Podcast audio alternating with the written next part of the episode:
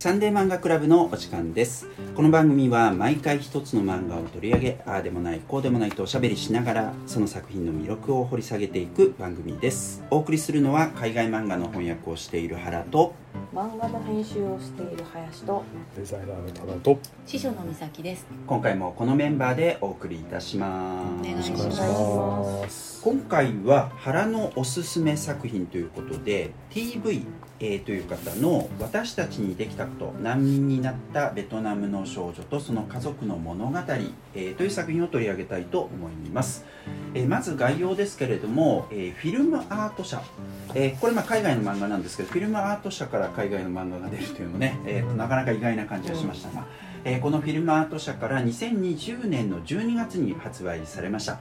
もともとは2017年にアメリカで出版された本ですね。で現代が、えー The Best We Could Do An Illustrated Memoir って発音していいのかな？英語でも。メモアールそういうことに、えーなりますね。えーで日本語版の翻訳者は椎名ゆかりさん、えーアメリカのコミックスの翻訳を多くやられている方ですね。はい。です。で、えっと、なんでこの作品を、まあ、これ2020 20年の12月ってことだから2年は経ってないけどまあまあでもそれぐらい前ってことだよね、そうですね、えーでなんでこの作品を今このタイミングで取り上げるかというと今年2022年3月に発表された第25回文化庁メディア芸術祭の漫画部門でこの作品が優秀賞を受賞している、えーからなんですね。で、えっと、その受賞作品展というのが2022年の9月16日からもうすぐね、えっと、26日にかけて日本科学未来館などで行われると、えーそういうことで、えっと、ぜひ取り上げてみましょうということになりました。で、えっとまあ、この文化庁メディア芸術祭ってやつですね。えー、とこれは1997年に始まった賞でもともとはデジタルアートとアニメーション漫画、えー、とこれをメディア芸術と呼ぶと、えーそういうなんかこう乱暴なねで、えっと、それについて毎年作品の公募を行い賞を授け展示を行うとこういうことをやってきたわけですね。で2003年度の第7回からアートエンターテインメントアニメーション漫画という4つの部門に変更されて、まあ、今に至っていると、えーいうことですねで今回取り上げる TV 私たちにできたことを難民になったこれ長いねもう いつも。みんなとベトナムの少女とその家族の物語が、えっと優秀賞を受賞してるわけですけどこの上に大賞っていうのがあって優秀賞がまあ複数の作品が取るんですけどね、まあ、そういうふうになってることからも分かる通りちょっと渋めの選考をするというのがまあ特徴でもあったわけですね。うん。賞はいっぱいあるけれどもうん。他で賞を取らないものが賞を取ったりもする、まあ、最近は割とどれも似てきてたりもしますがね、で、えっとこれまで行われてきた25回の中で海外漫画もいろんな賞を実は受賞しています。うん。で例えば、えっと、2012年の第16回では僕が翻訳に関わったブノア・ペータースとフランソワ・スクイテンの「闇の国々」が漫画部門の大賞を受賞してたりするわけですね、この辺がちょっとね他の賞とは違うところかなっていう気がえします。でどんな作品が受賞しているのか、まあ、歴代のものとか今のものとかね。でぜひネットで検索していただければと思いますけど今回第10 25回について言っとくと対象が持田亜紀さんっていう人の「えっとゴールデン・ラズベリー」という作品ね。うん。で、えっと、優秀賞が4つあって梅沢俊さんの「ダーウィン事変」浅野いにおさんの「デッド・デッド・デーモンズ・デデデデ・デストラクション」それから西村ツチカさんの北極百貨店のコンシェルジュさん昔ね、うん。あの取り上げましたけどね。あのサンデー漫画クラブでもね。えそして TV の私たちにできたことということ異です。色すぎんってなりますねなんかそそそうね。のその並びだと。そうねそうね。で、えっと、ソーシャルインパクト賞っていうのはこれ今回できたやつかな、えーこれが和和山山さんの女の園の星ね。そして新人賞が常盤誠一さんの「狐と狸と稲漬け」これも取り上げましたよね、はい。えーそれから森つぶみさんの「転がる姉妹」島信也さんの「ロストラットロンドン」えーこれらが受賞しているでその他に審査員の推薦賞みたいなのが、えーあったりするわけですね。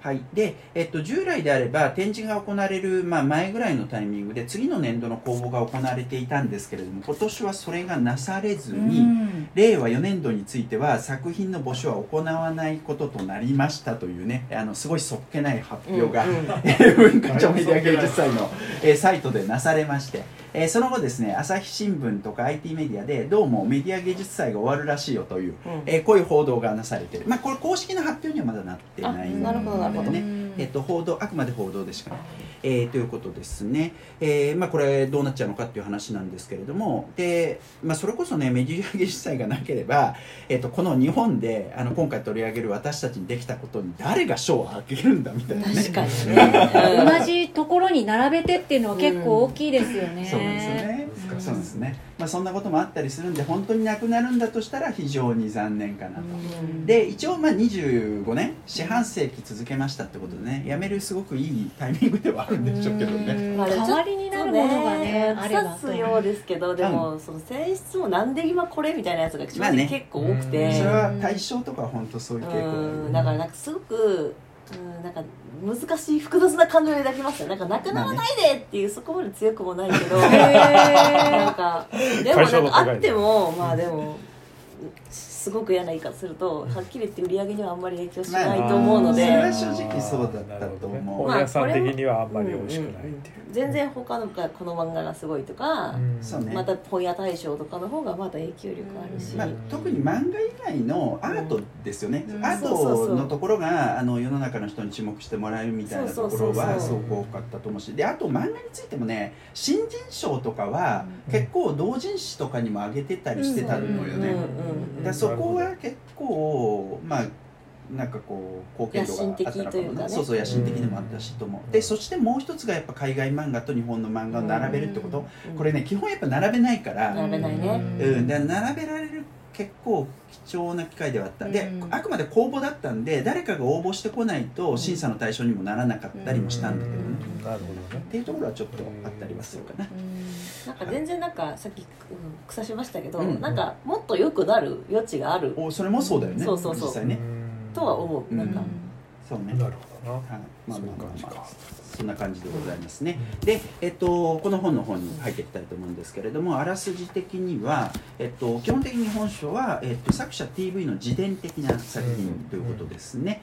えーで TV はアメリカ人の女性で2005年にニューヨークで息子を出産するわけですね。でひどい陣痛を体験してやっとのことで息子を産んで、まあ、安心感を得るというか、まあ、安堵するわけですけれどもその体験を通じて、えっと、彼女は自分を産み育ててくれた母親に対する強い共感を、えー覚えます。で、えっと、実は彼女の家族、まあ、両親と2人の姉がいて1人の弟がいるわけですけどもともとはベトナムで暮らしていたベトナム人だったわけですね。でベトナム戦争後の混乱を避けるために難民となって1978年にアメリカにやってきたわけです。でボートピープルとしてベトナムからマレーシアに渡ってそれからアメリカにやってきてまるで文化が違う異国でゼロから人生をやり直さなければならないという、まあ、そういう大変な思いをしたわけですよね。でそういったことがあったからかその後アメリカにやってきてから両親は別居し、まあ、離婚はしてないみたいですけど別居し親子の関係もちょっとギクシャクしたものになってしまっていたと。で、えっと、過去と現在両親と自分の間にある隙間を埋めるために作者は両親に取材し自分たちのルーツを振り返る、えーそういうことをやっていこうと、えーそういう本でございますね。で帯に推薦文がついてましてビル・ゲイツが年間ベストベストブックに選出しましたというね、えーこれ売れるんだか売れるないんだかよく分かりませんがアメリカだったら売れるかな。あとビジネスパーソンはおって思うのかな、ビルパワーが。ビルパワー。えーっていうのがあったりそれからあとアメリカンブックアワードっていう結構、えっと権威ある賞だと思いますけどこれ受賞していたりそれ以外にもナショナルブッククリティックスサークルアワードっていうのがあるそうですけど、えっと評論家とかのそういうあの賞みたいですけどね、えーそれにノミネートされてたりアイズナー賞にノミネートされていたりと、えーこういうような作品でございますねはいえっと皆さん読んでみていかがでしたでしょうか？えっと林さんいきますか？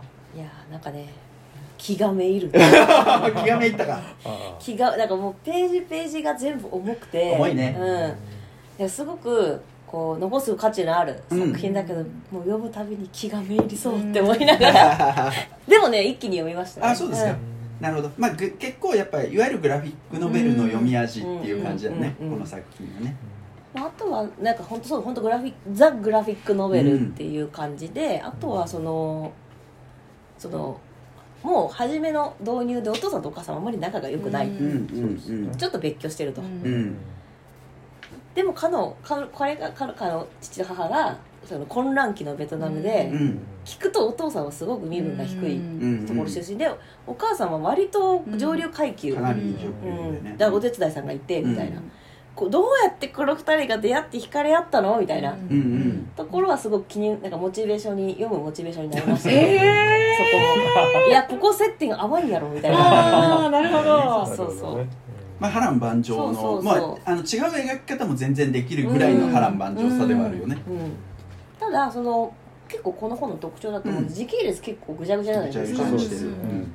そこはなんかそのこの混乱期間がすごく描かれ、なんか表現されてるなと思いましたなるほどね、まあ、あとは、うん。あのほら作者とその両親の関係のうんそのぐちゃぐちゃさみたいなうんそういうのも考えさせるよね、この分かりにくさもすごく意図してるのかなって思いましたね、うんうんうん大人な本やなっていう。はいそうですね。まずはそれくらいですかね、了解です。はい美咲さんどうでした？はいそうですね。確かに大人な本だと思います、うん。でうーん主人公とか周りの人が常に何かしらのなんていうんでしょう消化できないものをずっと人生の中で抱えててうん。でその原因というか大元にこう国の中でどう生きるかとかその、自分の生まれとか環境とかにどう翻弄されてきたかっていうのがあの大きく関わってるっていうふうに書いてあると私は思ったんですけど、うん。その関わり方がすごくなんて言うんでしょうねダイナミックで、うん、ここ何年かのうん。この国で暮らしているとうん。住んでいる国がある日違う国になりますっていうこともなければ、うん。なんていうか自分の親とかが戦争に行きました。もしくは自分が行きますということもほぼないく、うん。というような状況から見るととってもさっきおっしゃったみたいに登場人物全員が波乱万丈でドラマチックでそれゆえになんていうか翻弄されながら生きてきてっていうう大きな波だったりそういうものを感じながら読みはするんですが多分これってこの国以外だとそんなすごくすごくレアケースでもなく、うんあありえるんじゃない？はい。うんみたいなところが、あのーこの人作者さんはこれを書くためにわざわざ漫画の学んだんですよね。学んだのかどうかわかんないけど、はいでもねなんかうん。えー、とこれを書くために、えー自分の取材してきたものを表現するためにグラフィックノベルがふさわしいと思ったからうん。頑張って書いたっていうふうに書いてあって、うん。うん。書いてあるねそれを考えると最初から別に漫画家になろうみたいなところじゃないでは全然ところかと思うといやーもうそれをここに落とし込み、うん。でそうやって他人に分かるようにやってきたそのそこまでのその混沌さうん。を隣人が抱えているっていう状況があるんだっていうことを認識してそうだよな。なんか狭くてなんていうかぽわーっとしたところに住んでるんだなみたいな気持ちに 僕らがね。自分のいる立ち位置がね、そうじゃない人いっぱいいるんだよねみたいな気持ちにはなりましたね、うん。あと単純に読むのに時間は思ってたよりかかりました、うん。なので読み応えはあります。はいはい。そんなとこですか、うん。昨晩読んだんですけど、ん。まあ12時間ぐらいで終わるかなと思ったらね。甘く見てた。もうだ最後の夏休みの宿題やる子供みたいに「うー」みたい終なわんないよみたい「な。何時今」みたいな「さ3時」みたいなことになりましたね。なるほどね。それで遅刻か。えっと多田さんどうですか？はいえっ、と一応僕これは前もって読んでて英語で？先に英語で読んでてあ英語でも出た。あ英語版持ってきてくれあはいこれが、あなんか結構想定デザイン違いますちょっと雰囲ね気違うよちょっとね雰囲気違うなんかちょっと明るい感じで。うん。なるほどな。ああと向こうのペーパーバッグ的によくシールね、うん。なんとかアワードとか文字文字が大きいからっていうのがすごいあるのかな。そうですね。で文字に配置されてる色もオレンジとか赤系があって、そうですね。あの日本のセピアっていうのをなんか前面に押し出した感じの思い出色とはちょっとまた違う、うん。あとまあ一番大きいのは、まあ、アメリカのコミックに多いですけど文字が書き文字なんで、あなるほど、うん。それはちょっとレタリング的に読み応えは変わるかなっていう気がしますね。いうどうだろう？どより読みづらいっていうかより時間がかかる感じ？なんかちょっとした親密さみたいなのはやっぱあそれはあるじゃないですか。りますよね。うん。人が書いてる感じっていう感じはしますよね。うん。詩的な感じがもうちょいなるほどそうですね確かにしますけどね、うん、でまああのーやつボートピープルうん。ベトナム戦争であのボートピープルになってアメリカに渡ったって、まあ、たくさんいらっしゃいますけど、まあ、その彼女がお父さんとお母さんの過去を、まあ、アメリカでねほほとんどあこの、えー、と作者の TV さんはそうだってあのお姉さん2人のお姉さんとかだいぶベトナム時代の記憶とかねある程度大きかったっね。大きかったって覚えてたりとかするんですけど、でまあ要するにある種ルツ探しっていうところもあるし、まあ、ちょっとなんだあの距離がある旅行漁師なんですよね。うんでお父さんはこっちに移民してきてからいつも不機嫌さ卵を吸ってるし。仕事に行くでもなく。行くでもなくっていう。でまああなんていうかアジア系のそういうお母さんとかにあるタイプのまあお母さんすごい猛烈に働いてね、うん。その家族のいろんな面倒も見るけど同時にな束縛もものすごく強いうんタイプ、結構厳しいですよね。うんそれで。うね。あの娘がうん。そのボーイフレンドと付き合うとかね、ええ。そういうのに対してはすごい、ものすごく厳しいし、自分のその思った設計通りにいかないってことで、ちょっとそのある種自殺未遂的なことをしたりみたいなのがだいぶトラウマになっていて、まあ、それを理解するためにその両親の過去を掘っていくっていう話ではありますけども、あの結構読んでるとそのか過去っていう意味においてはお父さんの方がすエピソードがすごい多いっていうか、そうねお父さんの方が結構話したのかなっていう感じがすごいする。お母さんはだからさあの、その主人主作者の旦那には話しやすかったみたいなこと感じですねが言ってるけど、私には話しにくかったのかもっていう話をしてたよさね。やっぱ特に序盤はすごい取り付く島のない感じっていうのが若干あってでそのまあ旦那さんはまあもともとのアメリカ人なんですけど、そのふ話してる車で話してたりとか、キッチンとか話してるところをちょっと拾ったりする,、みたいな感じでこう厚みが増していくっていうことでやっぱりお母さんはそのうーんなんていうのかな。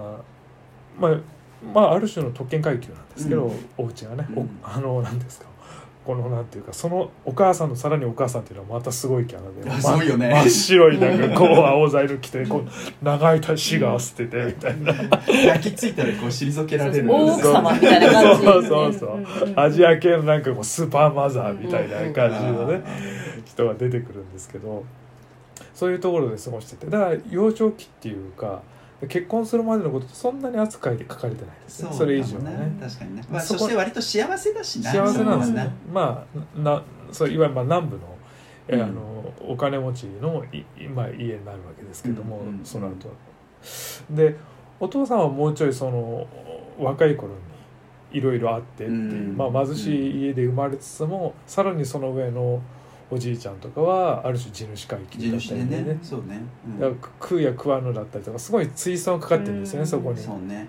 でお父さんはその後共産党に入って、そうね。親父すごいよね。すごい親父がすごい。親父の親父がすごいこの漫画のちょっと最初読みづらいなと思うのはこの書かれてる TV さんが、いわゆるその今ある自分からこう徐々に遡っていくんですね、うん。近いとこからっていう時系列がすでにこう反対になってるところを一気にバッバッバッバッってこう登っていくのっていう時間の逆転もあるし、うんあと最初から家族すごいやっぱ家族社会なわけですよね、うん。いわゆるアジア独特の、うん。すごくこう3世代何世代がこうガッと近くにあって、だからお父さんのお母さん、うん。お父さんのお父さん、うん。お父さんのおじいちゃん、うん。お父さんのおばあちゃんとかそういうのが一回挟んでうん。そのまあ言語元の言葉通りなんですけどその自分の曽祖父とかじゃなくてそういうのをすごく挟むんで、ん。最初読んでてええっていうふううにん。迷う感じはあなるんですけど、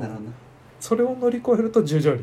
乗り越えが必要だよね。厳しいです本当です。あのゆっくりは読んでると、うん。そんなに混乱はしなかったかな、あとお姉ちゃんとか、うん。たお姉ちゃんとか弟とかたくさん出てくるんだけど、うん。そのポジションとはっきりしないままに固有名詞がバンバンバンバン出てくるんですね。ね。うんそれは最初にまあ読む全部お母さんが、うん。あの作者のお母さんが6人子供を産んで産んでんだけど、うん。2人が亡くなって亡くなってるんねですよね。だからやっぱそこの最初のなんかこう、ええ。ところちょっと混え乱してえそれ誰みたいな。確かに一人死産で一人が生まれてすぐ亡くなってるっていうね、上の子がいたりするんですけど。まあまあそのなんかごちゃごちゃっとした感じも含めてなんかまあねこの移民南西っていうか、うん。そういう感じのどなんて複雑な、うん、ファミリーツリーみたいなうん。感じは出てると思うんですけどね。うん、だからまあそういう意味ではちょっとある意味すごく違うルーツを持っているお父さんとお母さんが出会いでもいわゆるそのアメリカに逃げてる頃から分かるようにいわゆるベトナム南ベトナム共和国の方から、えーに逃げ込んで要するにサイゴンの陥落少しからやべえって言ってボートピープルになってうん。逃げてくるわけですけどなんですかね。そこのところは一つの盛り上がりですよね。なんかお母さんはずっとやっぱりそのフランス語教育を受けててうん。ずっと学校もそうだしあの豊かに生きてたきたけど大学行く頃になってちょっとある行く前ぐらいになってちょっとそのあ自分のアイデンティティとかそのベトナムの民族主義みたいなうん。うんものにこう目覚めてってっていうところがあってお父さんはもう少しこう複雑な感じうん。があるんですよね。やっぱものすごく北ベトナムに対する反発もすごくあるし、うん。それは自分自身のお父さんに対する親を捨てやがってみたいな感じでいう気持ちもあるしだけどなんていうかそのうーんベトナムを愛する気持ちもあるしうん。でもそのブルジョアのやってるやなんていうのか貧しい者がいてみたいに対する反発はあるしっていう、そのぐちゃぐちゃした気持ちが整理できないまま影を引きずっちゃったまま来た人がお父さん。うんっていうことですね。うん。お父さん結構ベトナムに心が残っちゃってる人。なるほど。なまあうんたださだから後に、うんあの主人公このプロジェクトやるあ主人公じゃない作者がこのプロジェクトやるって決めてから、うん。ベトナムに家族で一回戻るじゃない、お母さんも戻るわけだけど、お父さんはかたくなに戻行かないんだよいやそこがやっぱりうん骨折してるんですね、うん。心がね、うんねだからやっぱいろいろあるんだなって そこは思うところですよね。やっぱまあとにかくこのお父さんとお母さんの強烈なキャラクターの出会いっていうのが、うんまあ、その後けまあこの2人が、まあ、学生結婚的になっていくわけですけど、僕はすごく好きなページは、ほえっと203ページでうはい。お父さんはやっぱり若い頃に無理してたりとか貧しいこともあってちょっとその結核の毛があったりとか、うんうん。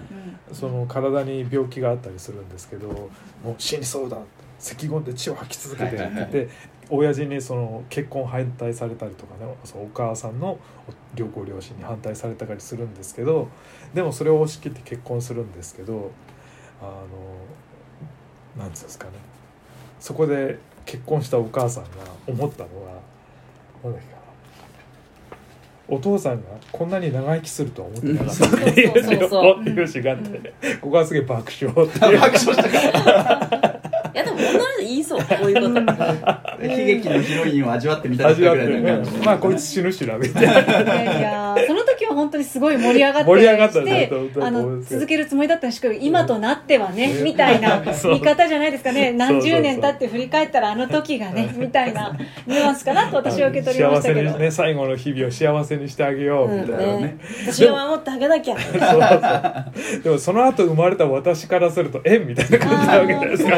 出てましたよね。あのお母さんが学生時代のあの時が一番幸せだったっていうけど、うんまあね。一番幸せだった時代に自分がいないっていうのを認めるのは結構重荷だったっていうのは書いてあって、そうだね。まあそうですよね。そうだね。でそれそうそういう気持ちってさ結構なるのかな？俺なんか別にそれはそれで理解できちゃうなって思うんだけど、うん。うん私もなんかじゃん？うでもやっぱまあそれは、えー、と親が一番楽しい時っていうのに自分がいなくても別に平気っていうそうそうそう。でもやっぱりあの移民として、えっと、アメリカで生きてるっていう、うん。そのなんか強烈なアイデンティティの探求みたいなのがある人にとってまは大問題なのかもなってちょっとあとはやっぱりあの最初から、あのー主人公が、うん。えー、と両親ともにちょっとなんて言うんでしょうね違和感を感じてるというか、ううんまくできなかったみたいなところを感じてての、逆に遡っていくアプローチっていうところから来てるんでそもそもお母さんに対してなんていうかすごい満たされたっていう気持ちでもずっとなかったっていうところがきっと大きいんですよね、うん。かなのかな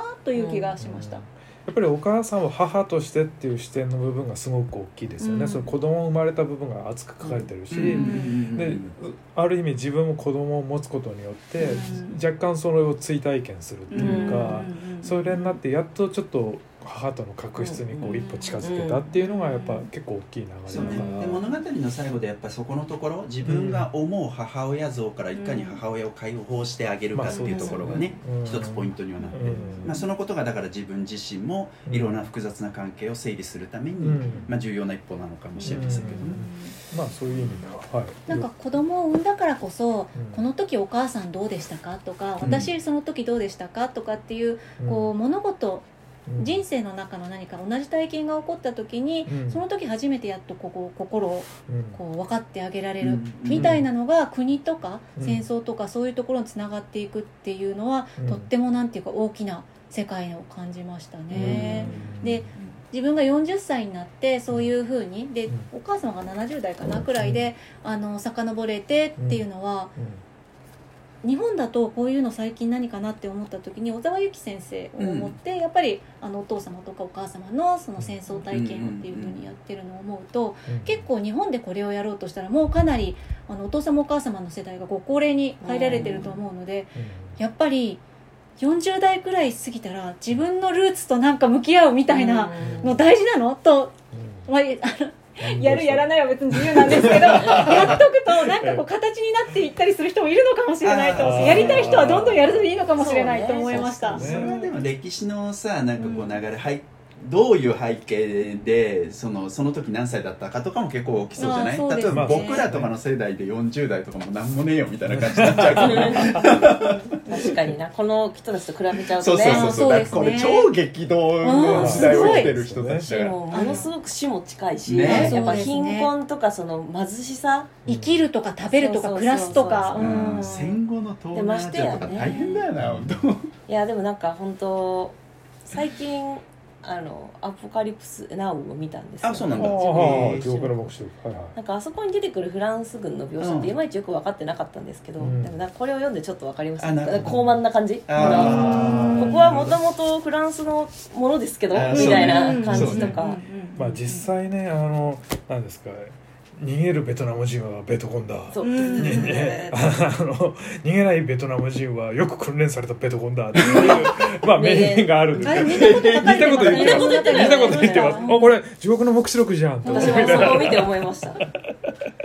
リアリティあるね。描写だったっていうのが面白いですよね、そうですね、うん。はい、あの改めて、えっと、この本はですね全10章の構成になってましてで、えっと、必ずしもさっき何度もみんな言ってるように時系列には書かれて、えーおりませうん。んね、で日本の漫画とやっぱだいぶ異なるうん。濃密さがうん。すごいなと、このこの濃密さのある日本の漫画ってなかなかお目にかからないですけど、まあ、ないわけではないけどね、絵柄が詰まってるっていうわけじゃないんですよね。なんていう絵自の体はシンプルですけどね、うんそうなんだよね。やっぱりそこは貴重な体験かなと思います。で序文がついていて序文のな序文も興味深いですよね、うん。とってもね。とっても面白いです。で本書の種を植えたのが2002年だっていうふうに言ってて当初アメリカあベトナムとアメリカの V 家、うん。え V っていうのは TV の V っていうことですけどね、うん。名字ですね V 家記憶の再構築と名付けられた文章写真絵から構成される学術的なオーラルヒストリーのプロジェクト。どっちかというと研究だったわけですよね、ところがグラフィックノベルにした方がいいんじゃないかと、うん。さっき美咲さん言ってくれたようにね、えそういうふうに思ってで最初の数ページを描いたのが2005年と。でそこから12年ぐらいかけて完成よくよく完成しましたよ。ね本当だよね。そしてそこのの時の、ね。うん画力がどれくらいかわかんないですけどいやとんだ画力ですよこれを書き切る、ねちゃんとね。破綻なく書き切る、で途中でもさ最初の方がだからその2005年に書いたかどうかわかんないけど、うん。ちょっと変わってる感じするよね。そう12年かかったらね、それはね。うん本当でもさやっぱりこなれてますよ2005年に子供が生まれてさ、よくやったよなそこ本当そうですよね、うんでもそこまでのそういう下地があって学術的な研究しててっていう形だったと思うので、うん。まあ、完成させようっていう気持ちがねうんうんうん。すごいですよね。でさその中で自分の中で言ってたような気がするけどもともととあのともともとというか途中で、えっと、難民反射神経みたいな、うん。そういうようなあのことをが核にあったっていう話をしてて、フュージーなんとか。そうそう。それって最後の方で出出てくるんてきました。だよね。はいで一番最後の方で。やっぱ難民のそんな例えばボートで過ごしたような体験もあったりするから、うん。いざっていう時は大切なものを抱えて、うん。えっと、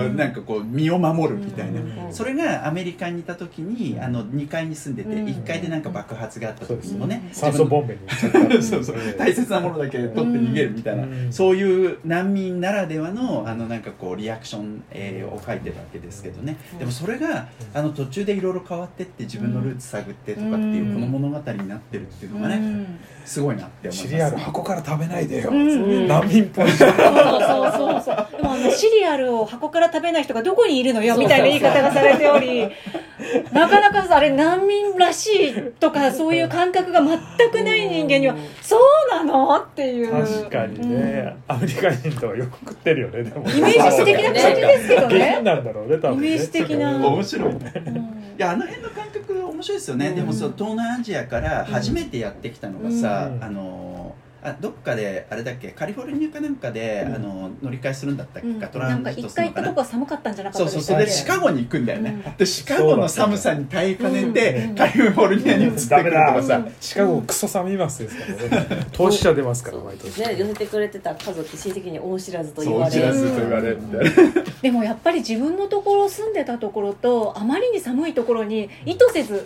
行かされた時は、うんそりゃあったかいとこ行きたいよねと勝手に思いましたけどね。そうだよね。いやそういう単純に気温じゃないと思いますけどいろんなことがあったとは思う思うけど。シカゴはどこの人が行っても寒い。うん寒いか。めちゃめちゃ寒い。あれ五大湖があってめちゃめちゃ冷たいね。あー。そういうことなのうんねそういうことなのね。だからまあやっぱそういったねことも本当にまあ今ねあの前に取り上げた作品の中でも何度か言ったけどやっぱうん。ウクライナのことがあるからさ、うん。すごいなんかこうリアリティが上がってるっていうかね、うん。あり得る話として考えるかそうだよら、な。でその人今リアルタイムの人たちがじゃあ何かものに残そうって思ったらでも確かに10年ぐらいかかるかもな、ね。話そうって思う、うんあとそうですね、ま孫が生まれてやっとうん。あの時のこと振り返れるかなって、うんうんうんなんか最近思い出したのが「あのフリー」っていう映画ごあ存知ですなんか見てないけど話題になってたうんね、うん、それアニもメかな？アニメです。ただ、えっと、インタビューをアニメーション化した、うんなぜかっていうと身元がバレるとダメだからっていうやつであれはイランかなから、えー、と要はヨーロッパに移住した人の、てかまあ移民ですよね。移民した人の話なんですけど、なんかそこもにちょっと構成似てるんですよ、うん。うんなんかこうちょっと思い出しながら話してる、うん。だから主人公初めは家族のこと言ってとか言ったらなんかもう思い出せないうん。とか言うけどどんどん思い出していく。っうんていう感じであと見てるこっちもあれ？なんか結構辻褄合わなくない？うん。みたいなことが後になって分かるとかがうん。なんかそのなんか今なんかなんだろうな世界的にはやっぱすごく需要がある話だと思うんですね移民の話。だからそのもうピフリーはすごい傑作だなって思ったんですけど、なんかうんああいう話をもっと見たいなって映画見た時に思ってなるほどね。なんかそれがあったからこの作品も最後まで読めたしなるほど。やっぱ価値がすごいあるなって思思いますねなんか。そうね。まあやっぱさあのアメリカに住んでればそういうようないろんなルーツがある人たちがいるから、うんやっぱそこはすごい重要なのかなと思う。でやっぱ僕らからしてみるとちょっと距離があるなっていうところはあるわけだけど、ベトナムの話ででもボーもあるから。トピープルの一部って珍しく日本も受け入れたんですよ日本は結構ベトナムの人いますね、そうなのかそう。そうそっかそっかそっか。だからなるほどな。日本版もあるはずなんですよ。あうん。そうだよね面白そうですね、うん。お話としては。うんそっかそっかそっか。なんか日本だと「ファミリーヒストリー」っていうテレビ番組とかがあって、うん。うん。芸能人さんのうん。あのルーツをやっぱりたどっていったりするっていうのがあるんですけど直球であの戦争の時に混乱期が両親ともにあってみたいなのはやっぱり例としてはあまりそういうのでたくさん出てくるわけじゃないと思うのでうん。あのこういうのが形としていろんなところに、えー、と手法としては自分のルーツを探るために親に話を聞き親からもっと上に遡っていくっていう手法は別にある話だと思うので、うん。そのバリエーションいっぱい作品になってるっていうのはいいなと思います。うん。そうですね。あと日本だとあの日本複雑機構っていうところがあの記事レベルだけど、うん。こういうその難民系とか移民系の人たちのうん。お話をしてるみたいなのはあるかもしれない、まあ漫画だとまだねうん。日本だとそんなには多くないのかもしれない、うなんかだけどね。今だとまだ時間的にちょっと言えないみたいなこともあるのかなと思いますな。んでしょう。でも小沢先生が私やっぱり印象に残ってるのとうん小沢先生なんですけど、小沢先生お父様多分お亡くなりになられたかな、うん。と思うのでそろそろそういう感じかな。なんか聞いて答えてっていううんレスポンスができて、うんみたいなののの時期って子供が40代の時なのか？とか、そういう意味でもあの作者のさんが子供主人公が子供を産んでとか、うん。子供が小さい時にみたいな話とかから入るのはすごいそういうのがあの可視化されてるかなと思います。うんうんまあねミャンマーなんか特にさあまあ日本もね。ね。か直に関係してるからいいんじゃないってあここに書いてありますね。難民反射神経の英語版「My Refugee Reflex」って書いてありますね、そうですね。これが多分話の元まあ、今の漫画家だと葛飾啓太さんっていう人がやっぱそういうのにすごい興味を持ってる人だからなんかそういうのがいずれね出てくるかうもん。しれませんけどね。うん。であとこの作品に関して言うとそのいやベトナム戦争のこととかさその前のインドシナ戦争からベトナム戦争、それから、えっと、ボートピープルの話とか、やっぱ僕は全然知らなかったことだったりするから、これはこういうふうに描かれる、えっと、ストーリー実,、えっと、実話レベルで漫画として描かれるとあいろいろわかるなみたいな、うん。特に北と南の関係うん。めっちゃ面白いなみたいな。うん。あの不謹慎ですけどね。北から南にすごい逃げてくる人たちがいてさうん。であと農地改革とかで二十何万人が殺されるとかさ、まあポル・ポトとかと同じことをやってたわけですよね、ううん。ん、恐ろしいなっていうのあのねこの間のアフガニスタンアメリカがまあ方法の手で逃げ出したわけですけど、うん。やっぱり飛行機から人が落ちたりしたじゃないですか、んあれ見た時うわ最後の陥落みてえだ。みたいな、そういう感じはありましたよね。なるほど。あまた同じことやってるみたいな、うん。うん。あと何でしたっけ？結構その何ていうんですか、まあ、いろんなところにもちろんフランスも関係してるし、うんうんうん。日本も関係してるし、うんまあ、中国も関係してたりとか今いろんなところが関係してるわけですけど何でしたっけ？ん？お父さんのあ違うなお父さんのお母さんか、うん。あの子供実際のお母さん、うん。うんうん産んでその後別れてっていう人が出てくるんですけど、この人が別れた後どうなったかみたいなものが後から「えー!」みたいな、本当それすごいよね。そうそうそう。意外なところがすごい関わって。くる。旦那がだから捨ておお父さんが捨ててったみたいななんねだったら DV したかなんかそうですよね、うん。で割ところがその後、うん。えっと、中国うん。に、国民党がやってきて、で中国に移ってた。でそこで子供を産んでて、うん一度はあのその来てんですよね。会いに来たけうん。ど会えなかったみたいな、そうそうそうすげえなみたいな、うんでその親父がまた全然教えてくんなくて。いやなんかすげえ歴史になってんなみたいな、ねすごいよね、人に歴史ありとは言うけどやっぱすごいなうん。みたいな。まあ、そういうね濃密なお話がめっちゃいっぱいあるので,、うん。でそれもだからさそんなにすごい演出せずにさらっと書かれるんじゃない、ええみたいな。なんかあとはあの、まあ、ちょっとお父さんがよくないからその、別居するってなった時の生計立てるのがアヘンとかアね、ヘンね。ええ。そう。アヘンの妻さん、お母さんとかそうそうそう。あ私のアヘンがってバリバリって言われるあのアヘンのうん。なんか取り扱いの仕方がちょっと違ってって不思議で、なんだっけ子供がなんか食べるときにアヘンちょっと入れてもらってあーみたいなベトナムコーーヒーでしょ。ベトナムコなんかーヒーそうそう。スパイス感覚そうそうらそう。びっくりした。だから子供なんかお手伝いでお父さんのコーヒーもらってきてみたいなね。そうそうそうそうそう。で外からねそうでコーヒーもらって。こうおコーヒー喫茶店みたいに行っうんて入れてもらってちょっとアヘン入れてさそうそうそう。そういい香りがするのよねみたい それはやっぱ決めてたってこと？なまあそうなんですシンプルに。いやちょっとわかんなないけどのタバコレねベルなんですかね？タバコとかククミンレベルとかいね。やいやあれはやっぱりかなり依存度が高いとダメなんですけどでもそういうのは多いですよ。やっぱ中東の例えばそのペルセポリスとかでおばあちゃんがあなんかお茶飲む時あアヘンを一口入れて飲むのよみたいな話してたりとか。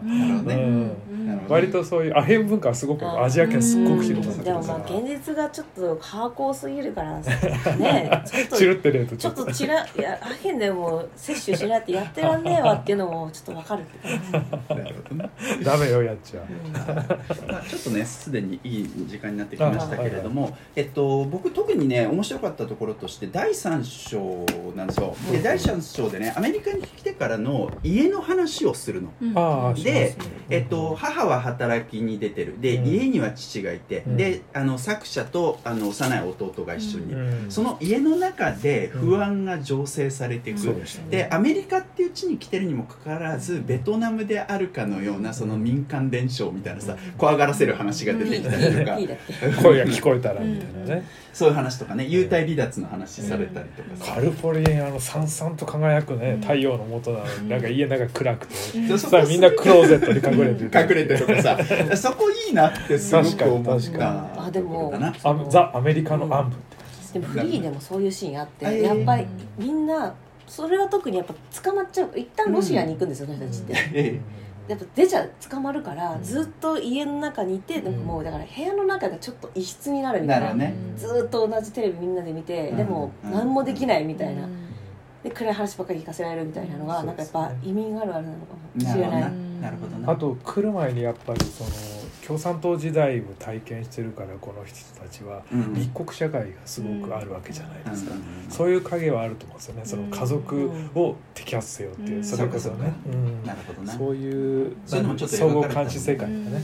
ちょっとまあであと外から誰かが来るかもしれないからうん。鍵すぐ閉めるとかね。そうそうそう。ベトナムやろうみたいな。そうね。ググークとかなんか言われて、ね、唾吐かれてそうなんだよね。これってこの後お姉さんが大学から帰ってきたから外に遊びに出るっていう話につながるんでしたっけ？うん。あーそしたらやっぱりあれですねお家の中で一緒にいて辛かったのってお父さんであって、うん。お父さんの前にはその過去の戦争とかがどうしてもお父さんの中にいつまでもあってっていう、あのと自分と家族の対話の話であり、うん。外に出たら自由だっていうん。う感じのその自由な地に子供たちは自分は育ったっていう考え方なんですかね。受け取り方なのかな、ね。自分は自由になれなかったけどっていうのがちょっとだから次の世代のこの子は自由であれっていうえー、と主人公はかんそれでも完全に、うん。お父さんよりはっていう感じだけど完全に。お父さん完全にとらわれてますからね、うん。そうあこのさ、そうですね。水のイメージで一番最後が、まあ、あの息子が水で泳ぐシーンなんだけど、うん。これだからそのさっき言った家の中では、うん。あの作者が幻想っていうか、ん。無双の中で部屋の中で泳いでいくみたいな、うん。そういうシーンが描かれていて、うん。そこはすごくうまくこうしてるそ,、の自由のイメージっていうことで言うとね、に途中一旦経営するそのボートピープルでつくマレーシアがすごいなんかちょっと開放的っていうかそうね。うひょーみたいな。子供にとってはすごくそうそう気持ちい最高ない場所学校ねーみたいな。あそこはちょっと開放的でしたね、はいそうですね。うん。はい。ということであのちょっとね十分に語れてるかどうか分かりませんけれども非常に濃密な物語なので、えっと、せっかく日本語になってるんでね、うん。そしてアメリカではめっちゃ評価の高い本ですからね、うん。えっと、ぜひあのメディア芸術祭で、えっと、賞を取ったということもありますから、えーぜひこの機会に読んでいただけたらと思います、何かドスンと重いものがね残るうん。はい。名作だと名作だと思いますね、はい、えーということで今回は TV、えー私たちにできたことは何になったベトナムの少女とその家族の物語を取り上げました、えー次回は誰が何を取り上げてくれるんでしょうか？はい。次回はですね、えー、と岡田佐久間さんの新作、読み切りですね「陽気なやつら」という作品を取り上げたいと思います。はい。その作品を取り上げますということで今回のサンデー漫画クラブはこれでおしまいです。以上原と林とただと。美咲でした。また次回お会いいたしましょう。それではまた